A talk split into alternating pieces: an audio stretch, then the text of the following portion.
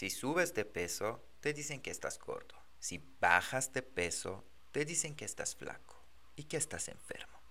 Si te vistes bien, eres una vanidosa. Si no te vistes bien, eres un descuidado. Si te ven llorar, das pena y eres débil. Si tienes amor propio, eres un arrogante. Entiéndelo de una vez. La gente siempre va a hablar. Haz lo que te gusta, lo que te haga sentir bien y lo que te haga sentir en paz. Y es que hasta la Biblia dice que de la abundancia del corazón habla la boca. Así que si alguien viene y te quiere tirar su basura encima, hazte el favor de no recogerla